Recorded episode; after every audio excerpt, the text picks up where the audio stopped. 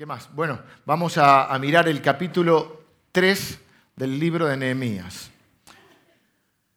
Presten atención a esto. Van a tener que trabajar hoy un poquito, o por lo menos prestar atención. ¿Cuál es el primer trabajo? No se tienen que dormir. Está calentito, está cómodo. Nos toca leer un capítulo que lo voy a decir así. Probablemente, salvo que seas un estudioso por alguna razón de la Biblia, de la Escritura, o tengas que, o seas un predicador, no creo que elijas este texto igual. Eh, es un capítulo de la Biblia que probablemente no lo leas nunca más en tu vida. Pero cuando terminen los próximos cinco minutos, vos vas a poder decir, yo leí Nehemías 3. Mm, creo que son eso, me hizo recordar de alguna manera cuando lo leí, a cuando éramos chicos, que estaba el desafío de leer la Biblia con, me acuerdo en casa, con mi papá, mi mamá, mis hermanos, y te tocaban números levíticos, ¿viste? Y fulanito engendró a fulanito, y no se llaman, ¿viste? Emilio, Marcelo, José, no, tienen unos nombres, genealogías. Bueno, hoy es un capítulo así. El desafío de predicar por libros de la Biblia. Nosotros a veces predicamos series temáticas, a veces predicamos libros enteros de la Biblia. Ahora estamos con Nehemías. Es que tocan capítulos como este. Pero la Biblia dice que toda escritura es inspirada por Dios y es útil. Así que vamos a buscar eh, esa inspiración de Dios y esa utilidad para nuestra vida en este capítulo 3. De un libro que básicamente habla de construcción o de reconstrucción.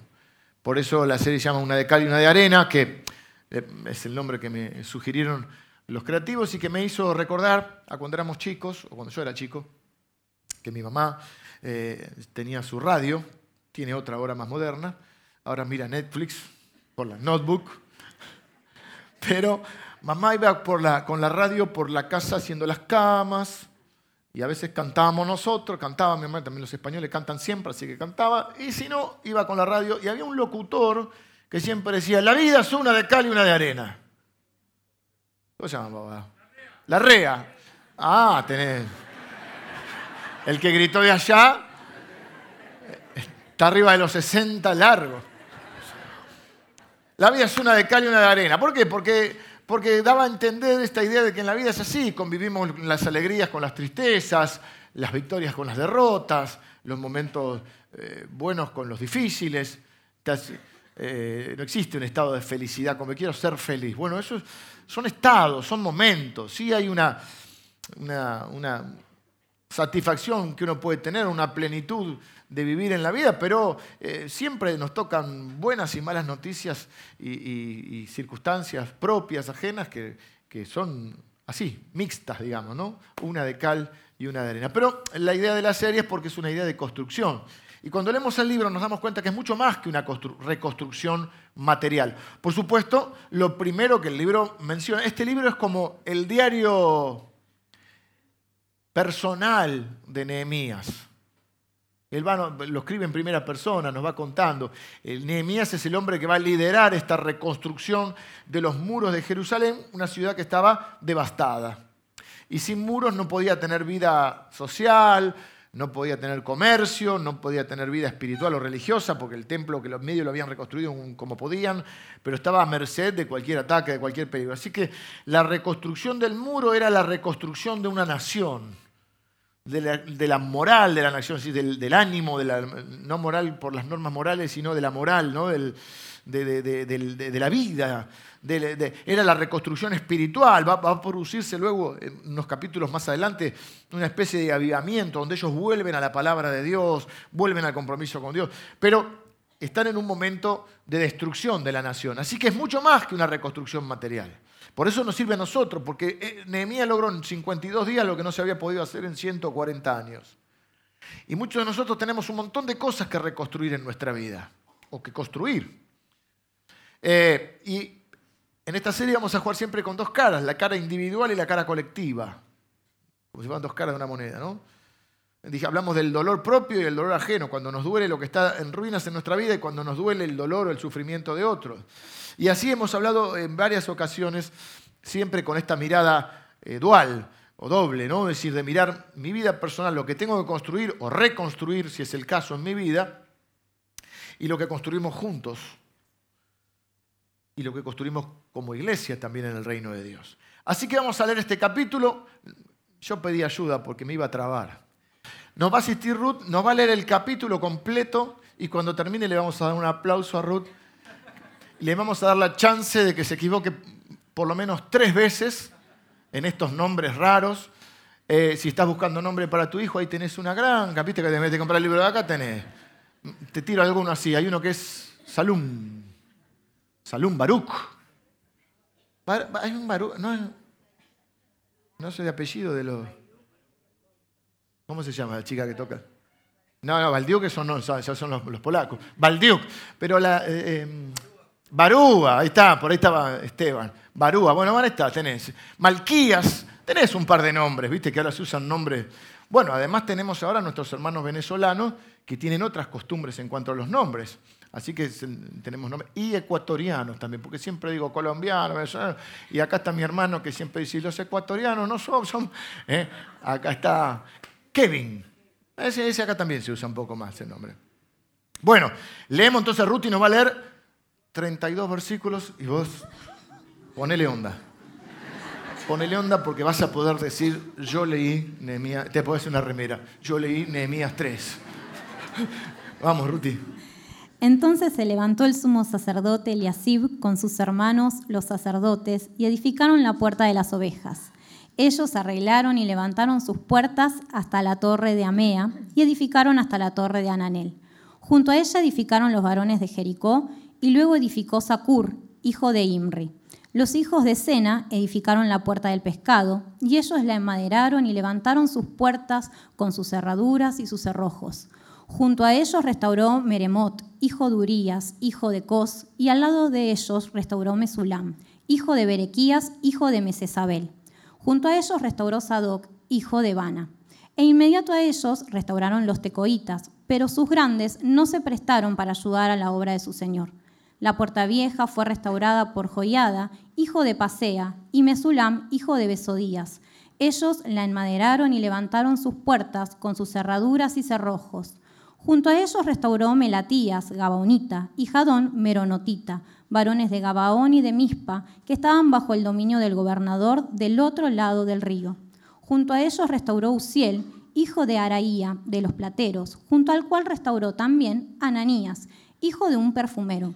Así dejaron reparada a Jerusalén hasta el muro ancho. Junto a ellos restauró también Refaías, hijo de Ur, gobernador de la mitad de la región de Jerusalén Asimismo restauró junto a ellos y frente a su casa Jedaías, hijo de Arumaf, y junto a él restauró a Tus, hijo de Asabnías. Malquías, hijo de Arim y Asub, hijo de Paat Moab, restauraron otro tramo y la torre de los hornos. Junto a ellos restauró Salum, hijo de Aloes, gobernador de la mitad de la región de Jerusalén, él con sus hijas. La puerta del valle la restauró Anún, con los moradores de Sanoa. Ellos la reedificaron y levantaron sus puertas con sus cerraduras y sus cerrojos y mil codos del muro hasta la puerta del muladar. Reedificó la puerta del muladar Malquías, hijo de Recab, gobernador de la provincia de Bet Akerem. Él la reedificó y levantó sus puertas, sus cerraduras y sus cerrojos. Salum, hijo de Colose, gobernador de la región de Mispa, restauró la puerta de la fuente él la reedificó, la enmaderó y levantó sus puertas, sus cerraduras y sus cerrojos, y el muro del estanque de Siloé hacia el huerto del rey y hasta las gradas que descienden de la ciudad de David. Después de él restauró Nehemías, hijo de Asbuc, gobernador de la mitad de la región de Betsur, hasta delante de los sepulcros de David, y hasta el estanque labrado y hasta la casa de los valientes. Tras él restauraron los levitas, Reum, hijo de Bani, y junto a él restauró a Sabías, gobernador de la mitad de la región de Keila, por su región. Después de él restauraron sus hermanos, Babai, hijo de Enadad, gobernador de la mitad de la región de Keila. Junto a él restauró Eser, hijo de Jesúa, gobernador de Mispa, otro tramo frente a la subida de la armería de la esquina. Después de él, Baruch, hijo de Sabai, con todo fervor restauró otro tramo, desde la esquina hasta la puerta de la casa de Eliasib, sumo sacerdote. Tras él restauró Meremot, hijo de Urías, hijo de Cos, otro tramo, desde la entrada de la casa de Eliasib hasta el extremo de la casa de Eliasib. Después de él restauraron los sacerdotes, los varones de la llanura.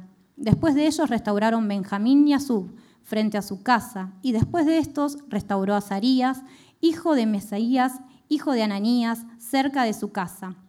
Después de él restauró Binui, hijo de Enadad, otro tramo, desde la casa de Azarías hasta el ángulo entrante del muro y hasta la esquina. Palal, hijo de Usai, enfrente de la esquina, y la torre alta que sale de la casa del rey, que está en el patio de la cárcel. Después de él, Padaías, hijo de Faros, y los sirvientes del templo que habitaban en Ofel restauraron hasta enfrente de la puerta de las aguas de oriente y la torre que sobresalía. Después de ellos, restauraron los tecoitas otro tramo, enfrente de la gran torre que sobresale hasta el muro de Ofel. Desde la puerta de los caballos restauraron los sacerdotes, cada uno enfrente de su casa. Después de ellos restauró Sadoc, hijo de Imer, enfrente de su casa, y después de él restauró Semaías, hijo de Secanías, guarda de la puerta oriental. Tras él, Ananías, hijo de Seleimías, y Anún, hijo sexto de Salaf, restauraron otro tramo. Después de ellos restauró Mesulam, hijo de Berequías, enfrente de su cámara. Después de él restauró Malquías, hijo del platero, hasta la casa de los sirvientes del templo y de los comerciantes, enfrente de la puerta del juicio y hasta la sala de la esquina. Y entre la sala de la esquina y la puerta de las ovejas restauraron los plateros y los comerciantes. Un aplauso para Ruth, que no se equivocó, ¿eh? Bien, bien, Qué esfuerzo por eso. Denle un café, quedó agotada, Palerto. Y usted también, hay que seguir esto. Decir, bueno, no es un capítulo que uno dijera, che, ¿de qué vas a predicar? Voy a predicar de Nehemías 3. Pero está en la palabra de Dios y el apóstol Pablo nos decía, le decía a Timoteo en uno de los libros de la, Biblia, una carta que le escribió, le decía que toda la escritura es inspirada por Dios y es útil. Así que vamos a buscar la inspiración de Dios y la utilidad para este pasaje que nos habla exactamente del reparto del trabajo de reedificación. Nehemías es un libro básicamente que uno lo puede ver, es un libro de liderazgo, tremendamente utilizado se podría utilizar porque podés todo el tiempo extraer principios de liderazgo generales, quizás no están escritos o enunciados como tal, pero tantos principios de liderazgo. La división del trabajo es un principio de liderazgo, el trabajo en equipo es un principio de, liderazgo, la delegación, es un, eh, delegar es, un principio de liderazgo. Cuando un líder no delega y quiere hacer todo, eh, se transforma en el cuello de botella y en el, en el freno o en el tope o el techo para que la organización o lo que fuera crezca. Es como que es necesario preparar y capacitar a otros y darles, eh, darles margen de trabajo, si no la gente no crece, no se desarrolla. Es como si a tus hijos le haces todo y nunca le enseñás, eh, no sé, a hacer diferentes tareas, le tenés que enseñar a manejar, le tenés que enseñar a hacer, este, hacerse su cama, hacerse una comida, o sea, lo tenés que hacer que sea una persona útil, no le puedes hacer todo. Y hay líderes que a veces quieren hacer todo y no dejan hacer nada, o son muy controladores y quieren que todos sean como ellos dicen. En mi casa tiene que ser todo como yo digo. Y yo siempre tengo la razón. Entonces es imposible que la gente crezca, si gente se desanima. Acá fíjense que Nehemías delega el trabajo. Hay 38, yo conté, 10 puertas. Algunos hablan de 12 puertas. Yo creo que es o en otra etapa de, Israel o, hay quizá en otro lado del libro que yo todavía no llegué, eh, aunque lo leí, no, no, no llegué. Yo conté, contabilicé 10 puertas. No voy a predicar de cada puerta porque sería muy metafórico. Eh, hay, si no me salté alguno, hay 38 nombres y hay 42 cuadrillas, diríamos, 42 equipos de trabajo que tienen que ver mucho con familias o clanes, ¿no? en un propio de esa, de esa, de esa estructura eh, familiar y social de esa época. Así que hay un gran reparto del trabajo. Y cada uno tenía, Nehemías tiene que confiar en que cada uno iba a hacer su parte y lo iba a hacer bien, aunque él coordina el trabajo, porque habla con los líderes primero, eh, se reparten el trabajo. Y después cada grupo tenía que confiar en que los otros iban a hacer su parte. Y que de alguna manera todos dependen de todos. Así que tenés un montón de principios, trabajo en equipo, división del trabajo. Hay una unidad de mando y una unidad de dirección. La Biblia habla de esto también cuando da la figura de que la iglesia es el ejército de Dios, no puede haber monstruo de dos cabezas. No tiene que haber de todos, todo es importante la opinión de todos, es importante enriquecernos con la opinión de todos, pero tiene que haber una unidad de dirección, tenemos que saber para dónde vamos y hay una unidad de mando. Como dice el dicho, a veces el problema es que hay mucho cacique y poco indio. No puede haber mucho cacique porque no quiere decir que, no todos, justamente acá lo que estamos viendo es que todos son importantes y que necesarios y que la obra la tenemos que hacer todos, pero tiene que haber alguien que dirija, como las, las bandas de música. De ahí viene, ¿no? Lo de la batuta. Tiene que haber que uno dice, bueno, acá los vientos, acá las cuerdas, si no es un desastre. Y Nehemías es un gran líder. Hay un montón de principios más que vamos a ver en el libro acerca de esto. Lo que pasa es que, bueno, no es una charla específica de liderazgo, porque uno de ustedes dice, bueno, yo no soy líder. Aunque yo creo que en la definición que yo veo de liderazgo, que es la que más me cuadra, de alguna manera todos ejercemos algún tipo de liderazgo porque todos ejercemos algún tipo de influencia sobre alguien. Y liderazgo no tiene que ver con un cargo o con un título o con un carnet, tiene que ver con una función. Y en cuanto a alguien es tu amigo y te pide un consejo, eso es influencia, nos influencian los amigos. La gente que conocemos, los que tenemos hijos o nietos y conducimos una familia en algún área de trabajo donde nos relacionamos con gente, algo que bueno, no trabaje solo, solo, solo, pero en general uno está en relación con gente y uno puede ser una influencia y eso es liderazgo. Pero más allá de eso, esta es una, eh, una, serie que no está no la voy a tomar solamente desde el lado del liderazgo, pero les contaba que hay un montón de principios de liderazgo en este libro. Principios básicos que los ha visto, que uno después los encuentra en cualquier libro de administración o de liderazgo, pero que, están acá, como les decía, como unidad de mando, unidad de dirección, trabajo de equipo, delegación y coordinación, no solo delegar, hay que delegar y coordinar. Noten que eh, Nehemías es un, podríamos decir, un generalista en el sentido de, no es un, hay generalistas y especialistas. Él no, no toma una porción de la, de la, muralla para, para, abocarse a eso, porque si no, no podría coordinar todo lo otro. Esto lo digo por ejemplo. Algunos de ustedes, quizá a algunos de ustedes les guste como yo predico, les parece que predico bien o predico lindo. Y entonces cuando termina la enseñanza, dice, yo quiero hablar con el pastor porque necesito un consejo. Yo siempre estoy dispuesto y me gusta ser el último en irme. Pero en realidad lo que yo puedo hacer es escucharte, charlar un rato y derivarte con un especialista. Pero yo no soy especialista en todo. Yo realmente soy más un generalista. Es decir, quizá vos lo que necesites es hablar con un buen consejero. Y ni siquiera en la consejería, o sea, la consejería debe ir especializándose. Porque no es lo mismo si necesitas un consejo sobre eh, finanzas o sobre algo laboral, o si necesitas un consejo sobre tus hijos, o si necesitas un consejo sobre tu matrimonio, o si tenés un problema de salud. Entonces, bueno, esto es como cuando vos vas al, al médico y te atiende un médico clínico. El médico clínico te pregunta cómo te sentís, los síntomas. Si un médico es más viejo, es más de, tomarse ese tiempo de, entrevistarte. y si no, van a los estudios. Y de acuerdo a los estudios y a lo que vos les decís, en un prediagnóstico que ellos hacen, te derivan con un especialista. Lo que vos necesitas es un endocrinólogo. Lo que vos necesitas es un cardiólogo. Lo que vos necesitas es, bueno, de acuerdo a, lo que ellos vean. De la misma manera, uno tiene que entender, porque a veces que, que dice, bueno, no, la iglesia, hay gente que por ahí yo respeto la opinión de todos, no es la mía, porque la iglesia es grande y por ahí como no tengo un trato tan personal con el pastor, aunque yo me encanta saludarlos y, no tengo ningún problema, que es más, me gusta, eh, eh, que algunos me dicen, pastor, no quiero molestar, para mí no es una molestia, yo vengo aquí a encontrarme con ustedes y a charlar y orar juntos y por ahí es una pequeña oración con uno, un saludo con otro, un conocerles, algunos de ustedes se están presentando porque hace menos tiempo que vienen, yo para eso, a mí me encanta eso. Eh, pero quizá al no, al, la iglesia grande, me gusta la iglesia chica porque el pastor está. Pero claro, en una iglesia chica, y lo entiendo también, porque en algún momento lo hemos sido nosotros también, el pastor es más. Eh, se ocupa de más cosas. O de más cosas en relación, ¿no? porque ahora tengo bastantes de que ocuparme, pero son otras, me refiero. ¿no? Pero es el pastor el que hace la consejería, el acompañamiento. Pero quizá le pasa como a mí, que soy un generalista, no soy un especialista. Entonces, la ventaja también, la bendición de una iglesia más grande, y como esta, que yo digo que el recurso más grande que tiene es el recurso humano, porque acá hay gente súper talentosa, gente súper dedicada y gente súper este, sabia y espiritual, para que vos puedas hablar con la persona, hablar o encontrar el acompañamiento de la gente más indicada para eso.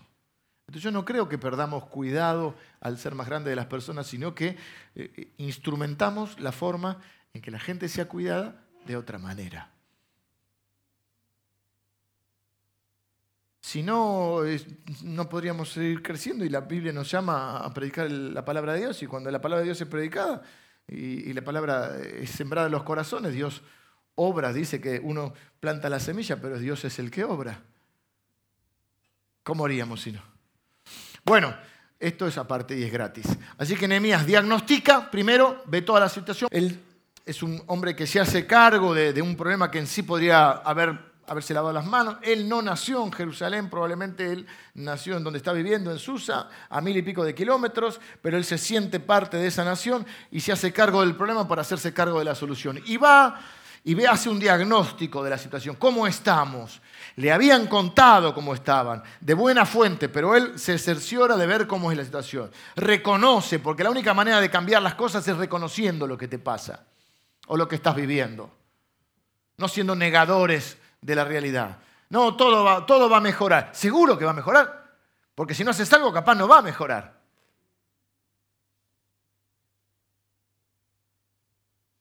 Lo mejor está por venir fue nuestra serie anterior, dice así porque estaba acá la frase. Lo mejor está por venir en tanto y en cuando. Nosotros creemos eso porque caminamos por fe, caminamos en la esperanza y en fe de la palabra de Dios y porque estamos dispuestos a hacer lo que nos toca hacer. Entonces él va, diagnostica, luego planifica, Ora a Dios, por supuesto, Dios le da un plan, tiene un plan. Se sale de su comodidad de copero del rey en lo que hoy sería Irán, en Susa, y se va a Jerusalén a reconstruir. Pero hay un momento que hay que pasar de la inspiración a la planificación. Habla, comunica, porque un líder entonces diagnostica, planifica y comunica. Hace parte de esa visión que él tiene a todo el liderazgo del pueblo que está ahí en Jerusalén, porque no hay salvadores, hay uno que es Cristo. El resto somos todos ayudantes de Cristo y seguidores de Él. Por eso está la iglesia del Salvador, no es la iglesia del pastor Leo, no es mi iglesia, es nuestra iglesia. Es más, nosotros somos la iglesia. Eso, es fundamental que lo entendamos. Esta iglesia va a ser siempre así. 73 años creo que cumple la iglesia este año. 73. En septiembre cumple, en septiembre. Cumple 73 en septiembre hay pastor, como les dije antes de mí, habrá pastores después de mí. Hasta que Cristo venga, que este lugar, oramos para que se predique la palabra de Dios. Nosotros lo que queremos dejar es un legado. Una cosa es la herencia y otra cosa es el legado. La herencia es lo material que le dejas a tu hijo. Y está bien, ¿eh? Está bien. Dice la Biblia que los padres eh, proveen y, y también dejan para sus hijos, atesoran para sus hijos. Yo fui bendecido con mis papás en ese sentido. Y quiero bendecir a mis hijos con eso. Herencia. ¿Y el legado qué es? Es la herencia inmaterial. Es cuando tu, papá o tu mamá o vos le dejas a tus hijos un legado de testimonio, de integridad, de hablar verdad, de honestidad, de esfuerzo, la cultura del esfuerzo, del sacrificio, de la excelencia del amor en la familia. Eso es un legado. Y Nehemías lo que está haciendo, está construyendo una muralla, pero lo que va a dejar es un legado, no una herencia. Una herencia también, porque le va a dejar la ciudad. Pero está dejando un legado, porque sus hijos y sus nietos y sus descendientes van a poder vivir en ese lugar que así no se puede vivir. Y van a escuchar de Dios, porque va a venir Esdras, que es el líder espiritual de la nación, y le va a enseñar la palabra de Dios. Pero para eso es necesario este paso. Y entonces él se reúne con los líderes, los inspira, les habla, pero hay momentos que hay que pasar de la palabra a los hechos. En realidad tenemos que ser personas de hecho. Lo digo yo que vivo de la palabra, ¿no? Pero tengo que respaldar mis palabras con mis hechos. ¿De qué sirve que yo les hable acá? Después voy a mi casa y mis hijos digan, o mi esposa diga, no, este es, es una cosa en la iglesia y es otra en la casa. Todos tenemos nuestras inconsistencias y nuestras incoherencias. No estamos diciendo nadie es perfecto acá. Pero cuando nos equivocamos pedimos perdón. Somos capaces de reconocer. Muchos papás piensan que si, reconocen sus errores delante de sus hijos van a perder autoridad. Y es exactamente al revés. Creo que lo mejor que puede escuchar un hijo es, que, eh, saber que un padre reconoce sus errores. Y le dice, perdón hijo, me equivoqué en esto. Yo no siento que pierda. Es más, yo siento que gano autoridad cuando hago eso. Pero ¿cómo nos cuesta decir, perdón, me equivoqué, lo hice mal? Lo que cuesta. A veces, incluso entre muchos de nosotros que ya somos maduros espiritualmente. Algunos de nosotros somos líderes, palabras grandes, pero que digamos, me equivoqué. ¿Qué miedo le tenemos?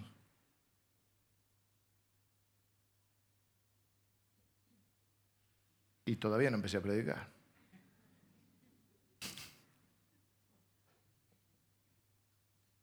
Hay un momento que hay que pasar de las palabras a los hechos. Digo esto porque, muy lindo, diagnosticó, planificó, habló con los líderes, pero en un momento dice, bueno, ahora hay que agarrar la pala.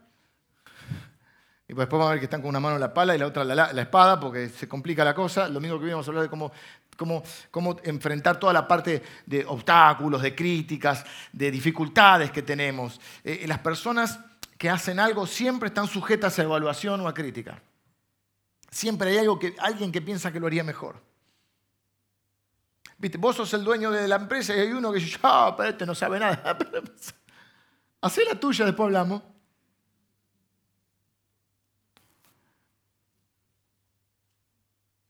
Esta semana, el jueves, tuvimos una reunión de emprendedores.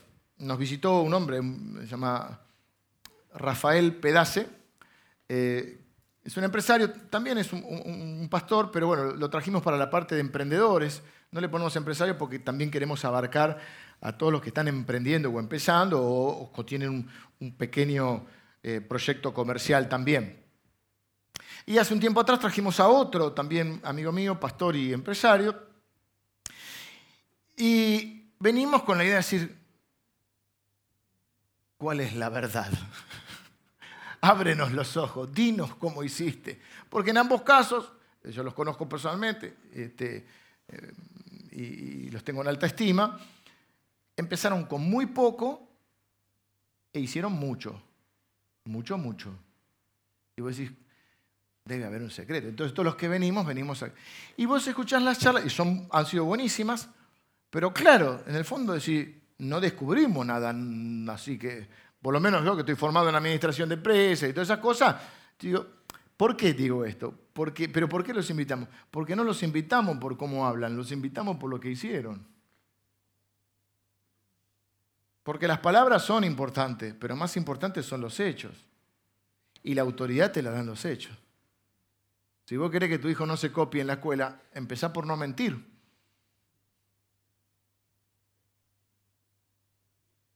Si vos querés que respete a, su madre, empezá por vos respetar a tu esposa. Porque la única manera de enseñar es el ejemplo. ¿O hay otra forma y no me enteré? Así que les voy a compartir algunos pensamientos que surgen al leer este capítulo que están relacionados con el trabajo, pero también se pueden aplicar a otras tareas eh, o áreas de nuestras vidas que requieren trabajo de esfuerzo. Todo requiere trabajo de esfuerzo. La crianza de los hijos es un trabajo, es un laburo. Eh, formar una relación es un trabajo. Eh, moldear nuestro carácter es un trabajo. Construir requiere un gran esfuerzo. Construir una carrera, construir un futuro, construir una familia, construir una relación, construir un ministerio, es decir, una vida de servicio a Dios, construir una posición económica, en fin, construir una vida. Algunos principios que yo veo en este, este capítulo tan extraño de la Biblia. Lo primero que quiero mencionar es que para construir algo que alguno va a decir, como dicen mis chicos, obvio, pero hay que decirlo, obvio, hay que tomar la iniciativa. Hay gente que espera que los demás hagan por ellos lo que ellos no harían por ellos ni por nadie. Y entonces yo no puedo porque mi papá, porque mi mamá, porque mi jefe, porque, porque la vida. Por supuesto que todo eso ayuda a entender, no estoy siendo insensible. Un montón de esas cosas explican a veces por qué estamos como estamos, por qué, por qué es nuestra situación o por qué hay estas limitaciones que nosotros vemos. Pero en un momento determinado hay que tomar la iniciativa. Y quien toma la iniciativa, en el versículo 1 dice, se levantó, me gusta eso, se levantó el sumo sacerdote Eliasib con sus hermanos los sacerdotes y edificaron la primer puerta. ¿Quién se levantó primero? El sumo sacerdote. Calculo que si ya llegaste a sumo sacerdote, tenés que haber hecho una carrera primero de, ayudante de sacerdote, sacerdote, ¿cómo era el sacristán? No, como el monaguillo, ¿viste? No tenían ese título, pero digamos, ¿no? Hasta que llegó a ser sumo sacerdote. Así que me lo imagino grande. Si digo viejo, la gente se pone mal, pero bueno, es una palabra cariñosa. Pero el viejo fue el primero que se puso al frente, porque los líderes siempre van al frente. Y como te decía recién, si vos sos líder de tu familia, vos tenés que ir al frente. Vos tenés que ir. Y la única forma de enseñar es el ejemplo. No podés pedirle a tus hijos que hagan lo que vos no haces. Hijo, sé honesto, no te copies en la escuela y ve que vos estás con los negocios medio turbios. O que llaman y decirle que no estoy. Se llaman los deudores, ¿viste? Los acreedores, perdón. Ayer en un pueblo que yo trabajé había uno que lo cargaban porque le decían, lo, lo corrían por la calle, le decían, Carlito, la plata, él decía, tenela, tenela. Pero todos sabían que era el deudor. Pueblo chico, eh, ya saben la frase. Entonces la única manera es tomando la iniciativa y liderando con el ejemplo. Qué buen desafío que cada uno de nosotros sea una inspiración para otro. Viste que hay gente que te inspira te inspira por cómo trabaja, te inspira por la actitud que tiene, te inspira cómo enfrenta un problema, cómo enfrenta una enfermedad, cómo enfrenta una situación. Gente que nos inspire. De alguna manera el desafío es que nosotros seamos esa clase de gente. No somos perfectos, pero le ponemos garra. Tomamos la iniciativa. ¿Mm? Él dijo, hay que reconstruir la ciudad, yo voy primero. Así que el sumo sacerdote asume responsabilidad, se hace cargo, no espera que otros hagan lo que él tiene que hacer. Y yo creo que esto fue una fuerte inspiración para el resto. Y yo quiero una vida que sea inspiradora, en primer término para mis hijos y después también para muchos de ustedes. Segundo, va a haber desilusiones, no idealicemos. Porque te guste la carrera o porque te guste lo que emprendes o, porque estés enamorado de alguien y estés construyendo una familia, eso no significa que no haya desilusiones. Seguí adelante igual. Dice en el versículo 5, esto fue el que le dije Eliasí, fue versículo 1. Ahora en el versículo 5 dice que hay una, una, banda que se llama los tecoitas, uno de los grupos, una cuadrilla, no banda, queda medio mal. Eh, ya vamos a hablar de los tecoístas, de los tecoístas, pero dice que sus grandes no se prestaron para ayudar a la obra de su Señor, con mayúscula, o sea, la obra de Dios.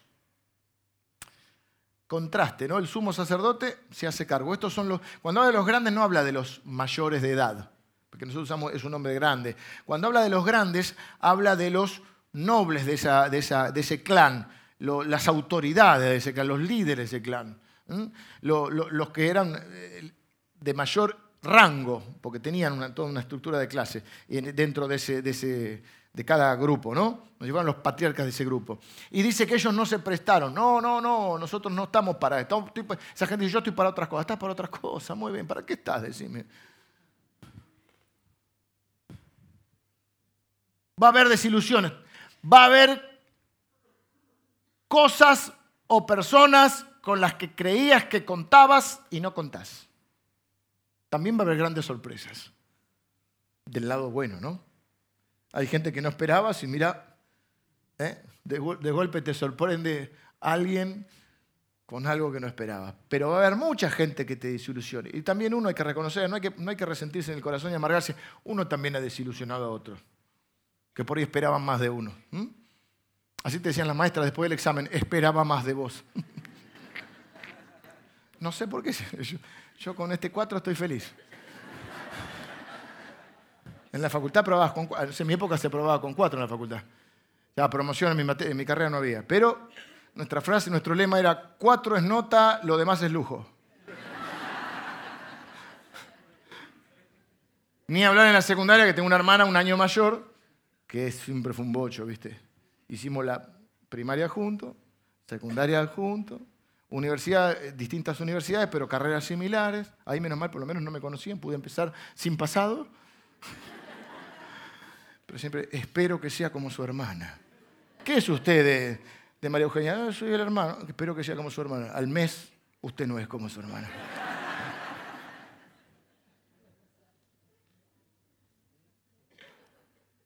estos no se prestaron para la ayuda. Y muchas veces te vas a encontrar que pensás que contás con alguien o con algo que no está. Seguí adelante igual, porque contás con Dios. Dios más vos son mayoría. Digo esto también porque a veces nos desilusionamos, porque idealizamos.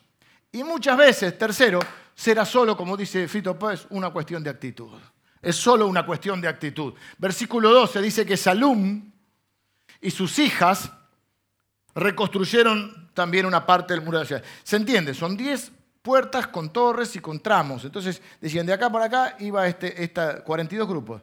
Iba este grupo, acá iba este grupo. Y acá viene Salum con sus hijas. No es un detalle menor. En la Biblia nada es casualidad. ¿Por qué aclara esto? Estamos en una sociedad, estaban en una estamos situados en el libro en una sociedad oriental, 2500 años atrás.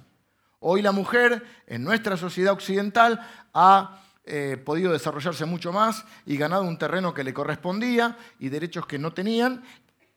En el Oriente todavía está complicado. En parte del Oriente está complicado. Hay lugares que todavía no las dejan manejar. No voy a hacer ningún chiste, así que no me... nadie me mire, yo no soy machista, no sé ningún chiste. Hoy todavía hay lugares, digo para que nos pongamos en situación, estamos en el Oriente en esa sociedad que la mujer no puede hacer nada. Y 2500 años atrás. Y dice que Salum se levantó y construyó con sus hijas. Esto es importante porque era un trabajo que hacían los hombres. No dejes que nadie te diga que no se puede. No dejes que otros vengan con sus tradiciones o sus limitaciones mentales y te las transfieran a vos. Termino de predicar y me dijo Esteban, justamente, Barúa, Esteban, ¿no está por ahí? El que te dice que no se puede en algo está hablando de su propia limitación. Y te quiere transmitir su propia limitación. A veces, lamentablemente, es a un gente que nos, que nos ama y nos quiere, pero a veces heredamos las limitaciones. Esto no es para nosotros, hijos. No, no estudie porque esto no es para nosotros. ¿Cómo que no? Vos tenés que alentarlo a que te supere, que tu hijo sea mejor que vos y que tenga las posibilidades que vos no tuviste, si es que no las tuviste. Nelson Mandela decía, algo es imposible hasta que alguien lo hace. Cuando alguien lo hace deja de ser imposible. Y Henry Ford, que creo que fue el que hizo el primer auto, ¿no? En serie, el primero que construyó, él dice, si crees que no puedes, o si crees que puedes, o si dices que puedes o dices que no puedes, de las dos maneras tienes razón. Claro, si vos crees que no podés y decís que no podés, no vas a poder. Pero si es que podés, vas a poder. Más nosotros, tenemos a Dios de nuestro lado. Así que las hijas, no sé cómo habrán hecho, si se remangaron la... Todos usaban igual esa ropa, pero se pusieron a hacer lo que se decía que una mujer no podía hacer. Y se pusieron a construir. También mente abierta de Salum, ¿no? El padre. Eh, adelantadas para su época, ¿eh? O no sé qué punto voy. Hay trabajos que son más difíciles o más desagradables. No idealices. Versículo 14. Hay un tal Malquías que le tocó la peor parte. ¿Qué tenía que limpiar este hombre o qué tenía que reedificar? Dije limpiar porque primero tenía que limpiar para poder edificar. El muladar. El muladar era el baño de las mulas, por así llamarlo. Y de, otros más. ¿Viste? Cuando decía, ¿dónde es el baño? De, aquel, de la puerta aquella para allá. Porque era por puertas. O sea que era la parte de la ciudad donde se llevaba todos los animales para hacer... Eh, eh, para para, ahí se estaba para hacer, el estiércol, hermanos. ¿Cómo quieren que les diga? Había un olor ahí que no se podía estar, pero alguien lo tiene que hacer. No te rindas cuando te tocan hacer algo feo. Mira, carrera que elijas, tarea que emprendas, tanto en el trabajo, en lo personal, aún en la crianza de tus hijos, en lo que fuera, va a haber momentos o circunstancias que vas a tener que superar cosas que son, o hacer cosas que son desagradables. Hacelas igual.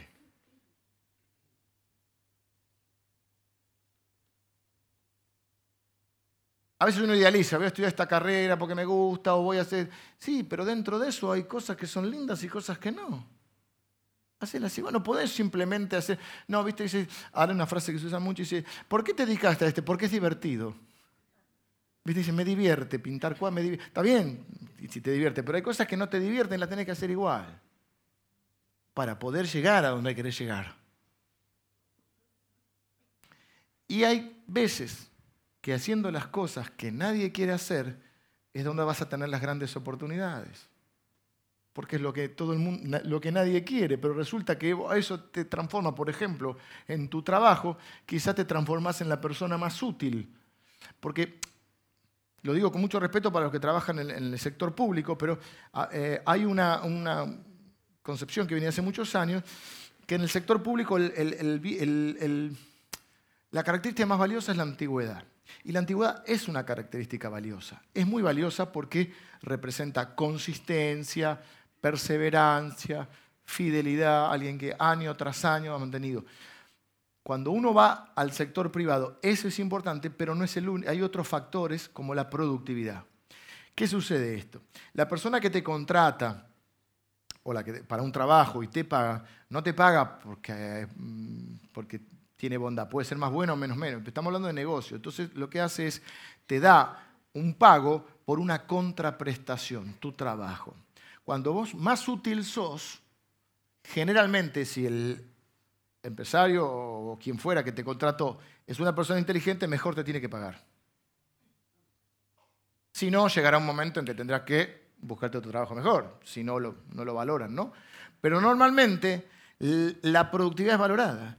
¿Y qué busca alguien que contrata gente? Sacarse problemas de encima. Tener gente que te resuelva problemas.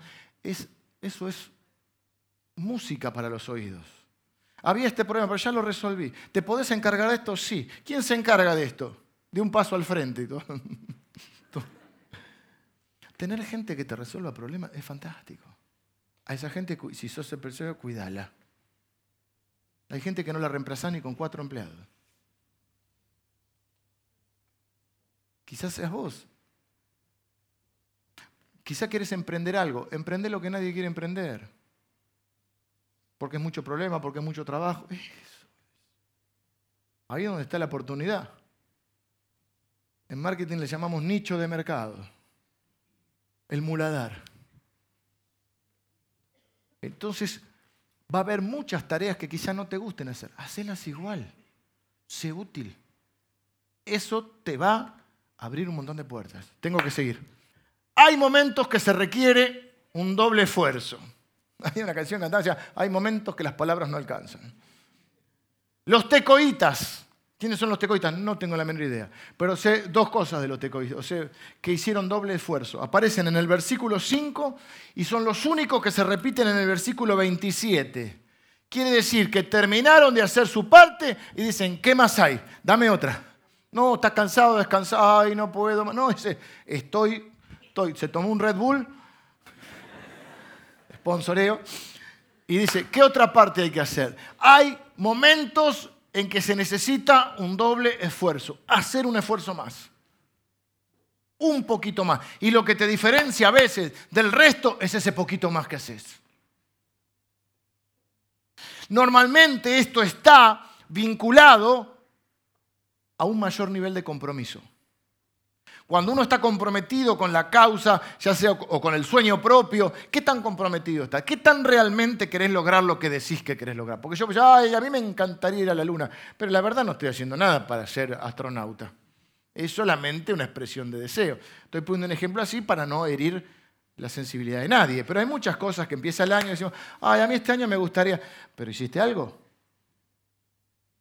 ¿Te encaminaste para eso o eso también? Jugamos con esta idea, son expresiones de deseo. Y hay otras cosas que estamos determinados a hacerlas. A eso le llamo nivel de compromiso. En el nivel personal es compromiso con uno mismo, con su proyecto, con su sueño, con lo que quiere lograr. ¿Eh? Si hace 20 años que decís que vas a cambiar de trabajo porque no te gusta, estás renegando tu trabajo, pues bueno, imprimí un currículum y mandalo.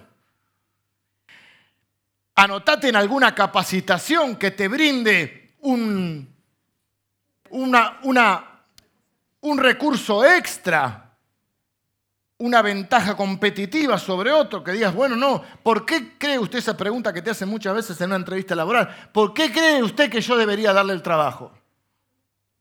Porque soy responsable, porque muchas cosas no son, no son eh, palpables hasta, hasta que lo puedas demostrar, pero hay otras cosas que sí. Si vos vas a contratar, a mí me ha tocado eh, eh, varias veces e incluso mi otra profesión, tomar tomar, hacer entrevistas laborales. Y vos decís, ¿qué edad tiene esta persona? Tantos años.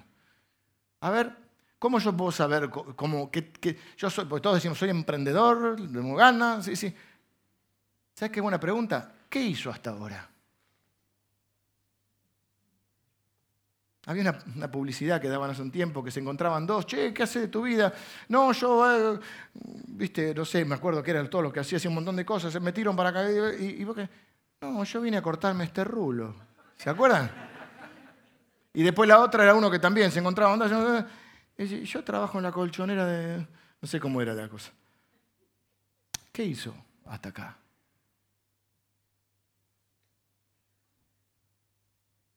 Entonces, ¿Dónde estamos? Doble esfuerzo. Hay cosas que requieren un doble esfuerzo. Y para eso normalmente tiene que tener un nivel de compromiso. De la misma manera, los líderes tenemos que ser capaces de motivar, inspirar para que la gente asuma su compromiso. ¿Y cómo lo asume cuando lo siente propio? Cuando siente que está haciendo algo para alguien, no, pero cuando vos lo sentís que es, tú, lo, lo tomás como propio. Y lo mismo en tu vida. Entonces esta gente hace un doble esfuerzo. Y te voy a decir algo, quizá no seas el más talentoso, pero puedes ser el más esforzado. Y vas a tener mejores logros. Esto lo voy a decir de vuelta. Quizá no seas el más talentoso, pero puedes ser el más esforzado. He conocido en la facultad un montón de, de compañeros, he tenido un montón de compañeros, y algunos no eran los más, quizá, viste esos que son brillantes, pero se recibieron porque fueron perseverantes, doble esfuerzo, y capaz que el otro no. Perseverancia que está incluida a un doble esfuerzo. Las cosas que valen requieren sacrificio. No sé de todo, pero sé insistir. Me acordé en el primer culto de, cuando era me, me gusta leer y cuando era chico leía tenía uno de los libros que eran de fábulas. Primero que era de Sopo, pero no, este era de Fontaine, creo que era de La Fontaine. Y estaba la famosa eh, fábula, ustedes saben, las fábulas son una especie de parábolas con animales generalmente, ¿no? En este caso eran de animales. De el conejito y la tortuga. ¿La escucharon alguna vez? Sí, Si tienen más de cierta edad, una de cal, una de arena y la fábula de Sopo. No era Sopo, era La Fontaine. Eh, la liebre, bueno, conejo, liebre. Liebre que va a correr la carrera con la tortuga. Y entonces, bueno, más o menos la sabe, la cuento muy rápido. Eh, yo tenía todos los dibujitos porque era lectura con dibujitos, un libro de cuento. Y viste la liebre así, arriba de una roca y viste de golpe así unos tramos. Y la tortuguita va a paso lento pero seguro. Cuestión que la tortuga gana la carrera, ¿no? Que nos enseñaba, bueno, lo de la perseverancia. ¿Cuánta gente talentosa que desperdicia sus talentos? Jesús tuvo que contar una parábola para esto diciéndonos que hay gente que Dios le dio talentos y no los usa. Es un pecado. No es para generar culpa, porque en esta iglesia no trabajamos con la culpa. Pero no quiero estar delante de Dios y tener que tratar de excusarme por los talentos que me dio y no usé. Bueno, ¿y, y de qué está? Estamos hablando de trabajo.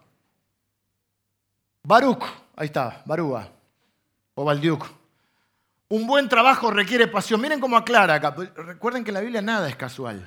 Y dice que Baruch restauró lo que le tocaba con todo fervor. Este sí que le puso garra. Busqué en el diccionario la palabra fervor para asegurarme bien. Obviamente que nos da algo de pasión, de... pero fíjense lo que dice el diccionario, Wikipedia. Entusiasmo, dedicación, interés o empeño, cuando te empeñas en algo, ¿viste? una cierta terquedad, con que se realiza una actividad. Interés o empeño con que se realiza una actividad. Es decir, que el entusiasmo es cuando le pongo un gran interés, un gran empeño y un gran esfuerzo a lo que hago, a la actividad que realizo. Y dice ahí que Baruch se destacó por su fervor. Es del único que dice esto. Seamos personas conocidas por nuestra pasión. Mira, la única manera de hacer las cosas bien es con pasión. Es muy difícil hacer algo bien que no te gusta. Sí, lo que te dije antes, va a haber tareas desagradables que tengas que hacer, va a haber momentos que haya situaciones también desagradables que tenés que superar. No hay que idealizar porque, o porque te gusta la carrera, vas a pensar que todo lindo, o que todo el mundo va a estar contento con lo que vas a hacer, o que todo el mundo te va a ayudar. No, no, va a haber desilusiones, va a haber un montón de cosas. Y va a haber tareas que no nos gusten. Pero en la línea general tenemos que ser felices haciendo lo que hacemos y si no, hay que hacer algún cambio en la vida. No quiero verte dentro de 10 años y que te estés quejando de la situación porque no te gusta y está igual. Pero la única forma es cambiar. Y yo veo que mucha gente le gustaría estar de otra manera, pero no quiere cambiar. Porque cambiar es un trabajo, es un esfuerzo. Interno y externo. El domingo que viene vamos a hablar de eso, de los obstáculos y eso. Entusiasmo. Bueno, la definición empieza con entusiasmo. Y entusiasmo es una palabra que viene, es una conjunción de dos palabras que es en teos, con H. Siempre que es teo es Dios. Por ejemplo, teología es el estudio de Dios o de las cosas de Dios también. Entonces, en teos significa en Dios. La Biblia habla de que nosotros estamos en Cristo. Deberemos ser las personas más apasionadas de este mundo. Tenemos la mejor causa, el mejor negocio. Estaba hablando, bien, estaba hablando con este hombre que vino, que es empresario, estábamos charlando de esto, además es pastor, y compartíamos algunos algunas, eh, pensamientos sobre esto y, sobre cómo creemos o cómo tenemos nuestra mirada sobre la iglesia. Yo soy licenciado en marketing, básicamente los licenciados en marketing lo que tratan de hacer es de este, ver cuáles son las necesidades y los deseos de las personas y, estoy diciendo elegantemente, y satisfacerlos con un producto. O sea, venderte algo. Pero no son vendedores, ¿eh? es toda la estrategia previa y post eh, producto. ¿Qué voy a esto? Le digo un momento, en el buen sentido de la palabra, nosotros tenemos el mejor producto para la gente. El que realmente suple toda la ansiedad. Nosotros tenemos el mensaje de Cristo, tenemos a Cristo. Lo que pasa es que a veces lo envolvemos en papel de diario. Vamos a cambiar el papel para que la gente pueda conocer a Cristo. No estamos vendiendo espejitos de colores ni vendiendo mentiras. Tenemos la verdad. Tenemos el tesoro escondido.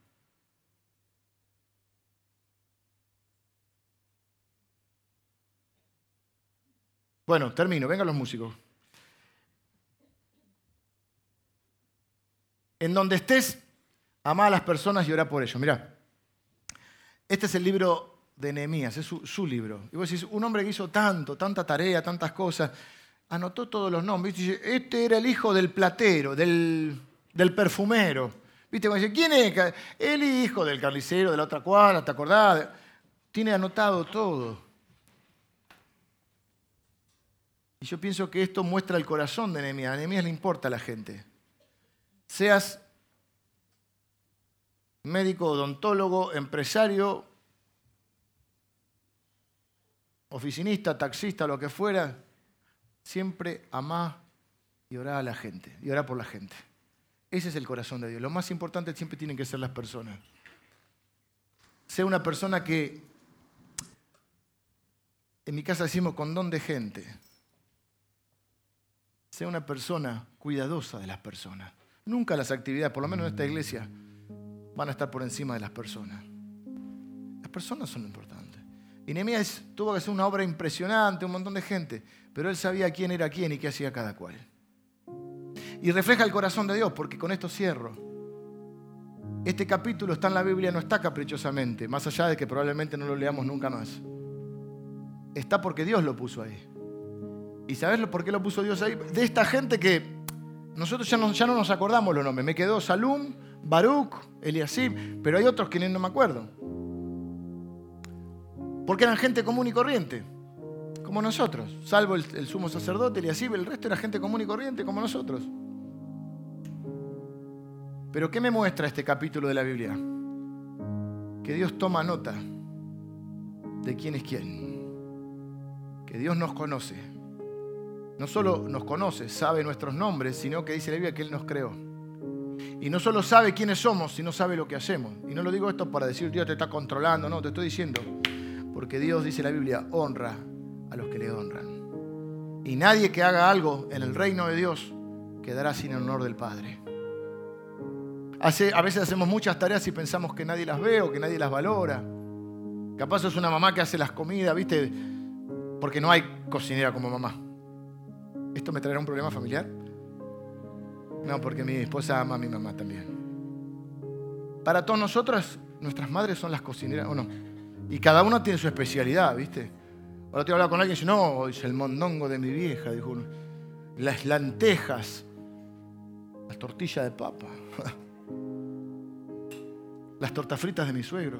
También los padres cocinan. Yo tengo una especialidad, pero no se las voy a decir porque me van a querer venir todos a comer a mi casa. Yo tengo una especialidad que aprendí de mi madre.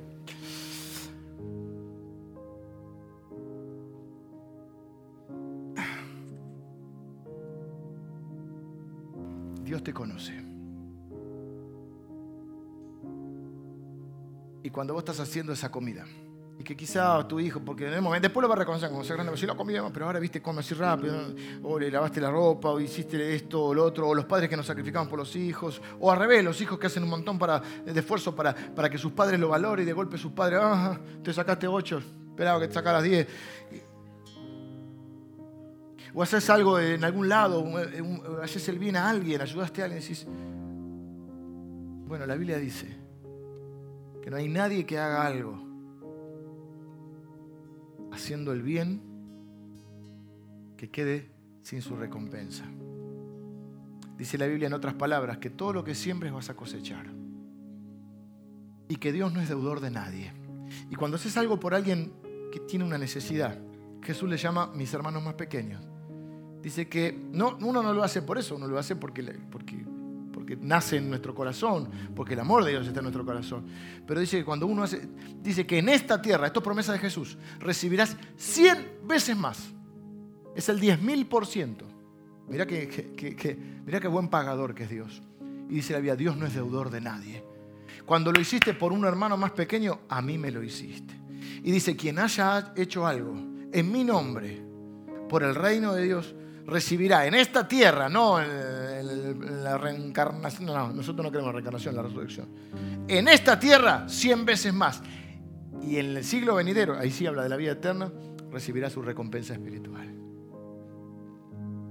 Digo esto porque este capítulo está para esto, para que vos sepas que Dios te conoce, que Dios anota cada cosa que haces. Dice la Biblia, no nos cansemos de hacer el bien porque a su tiempo, si no desmayamos, a su tiempo, capaz falta, entre la siembra y la cosecha pasa un tiempo, a su tiempo, si no desmayamos, vamos a cosechar.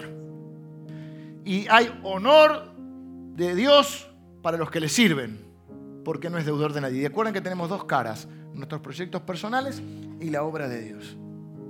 Así que Dios mira cada acto de servicio, cada acto de generosidad, cada acto de bondad, cada acto de sacrificio, cada acto de solidaridad, cada acto de esfuerzo, cada acto de entrega, cada acto de sacrificio, cada acto de servicio que hagas. Y no quedará sin recompensa, porque Dios no es deudor de nadie. Por eso están estos nombres. Nosotros decimos Baruch, pero mira cuando salió el ejemplar. Yo no sé si lo vieron. Imagínate, me imaginaba esto. Sale el ejemplar de la Biblia y dice, a ver, uy, estamos nosotros. Bueno, nosotros ya en la Biblia no, pero imagínate, quedó en la Biblia. Baruch quedó en la Biblia. Nosotros no, pero dice la Biblia que nuestros nombres están escritos en el libro de la vida. Dios toma nota. Nunca sientas que fue en vano un gesto de amor, un acto de sacrificio, un acto de entrega. Hay honor de Dios para los que lo hacen. Y a su tiempo, si no te cansas, si no desmayas, vas a cosechar. Señor, estoy orando por cada uno de mis hermanos. Gracias por tu palabra, Señor. Gracias por tu inspiración. Y gracias por la utilidad de tu palabra para nosotros. Señor, oro por todos aquellos que están dispuestos a construir, a tomar la iniciativa, a vencer los obstáculos, las desilusiones, a hacer un doble esfuerzo, un doble sacrificio si es necesario, a hacer tareas que quizás no son tan lindas, Señor, pero están dispuestos con entusiasmo, con fervor, con pasión y con compasión, Señor. Padre, gracias por tus promesas. Gracias por tu fidelidad. Y gracias porque tú, Señor, nunca, nunca nos vas a desilusionar. Yo bendigo a cada uno de mis hermanos que está construyendo en su vida, en su familia, en su futuro, en su matrimonio, en su carrera, en su vocación, en su servicio a ti, Señor, en su ayuda a los demás. En fin, en la vida. lo bendigo para que sea un constructor fiel, un, un constructor dedicado, honorable e íntegro, que traiga bendición a tu reino. En el nombre de Jesús. Amén. Amén.